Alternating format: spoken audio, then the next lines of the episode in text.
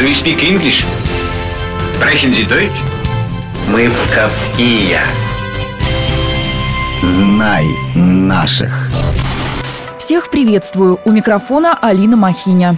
И сегодня расскажем о человеке, в честь которого назван один из самых известных памятников архитектуры Пскова и главный городской музей. Владение этого богатого и могущественного дельца 17 века занимают десятки метров улицы Некрасова. Ну, конечно, я говорю о купце Сергее Паганкине.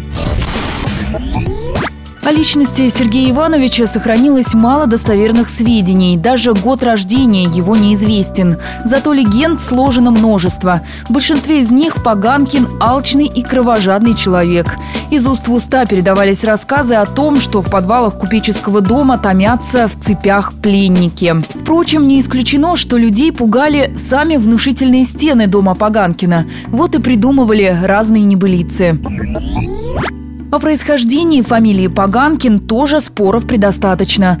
По одной версии, кличку одному из предков Сергея Ивановича дал в гневе Иван Грозный. Другая версия связывает происхождение фамилии с неправедным богатством купца.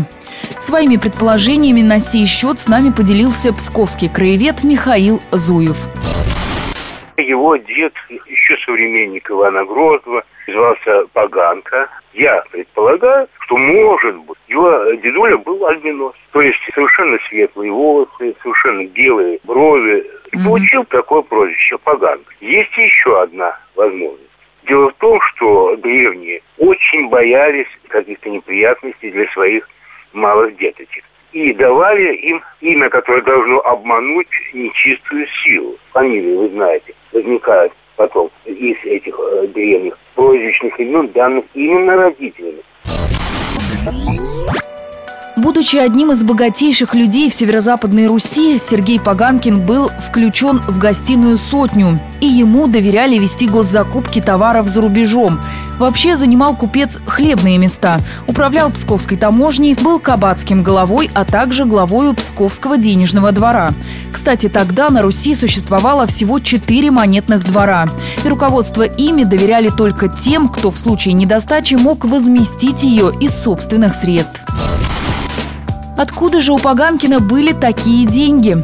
Этот предприимчивый человек разбогател на торговле салом. Он продавал товар с огромной наценкой иностранцам. Не чурался промышлять контрабандой, пуская обозы в обход таможенных застав.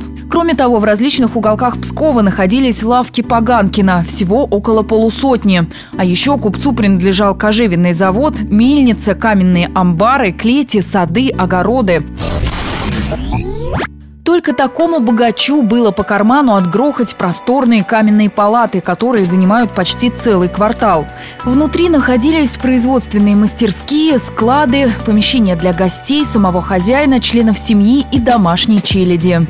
Возводили Паганкины палаты во второй половине 17 века. Тогда в Пскове активно шло строительство домов-крепостей, которые могли бы защитить их владельцев от народного возмущения.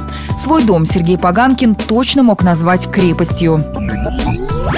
Изворотливый псковский купец умер во время массовой эпидемии и не оставил прямых наследников.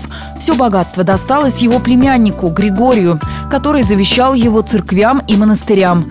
Однако псковские купцы, распределявшие оставленное имущество, быстро прибрали имущество богатого соперника к рукам. Огромный дом был продан за бесценок. А с 1747 года Паганкины палаты полтора века используются как провианские склады для армии. Имя Сергея Паганкина до сих пор окутано множеством тайн и легенд. Да, возможно, он был крутого нрава. Не исключено, что даже жесток и нечестен. Но подумайте, если бы купца Паганкина не было, где бы сейчас размещался Псковский музей-заповедник? На этом все. Знай наших вместе с «Маяком».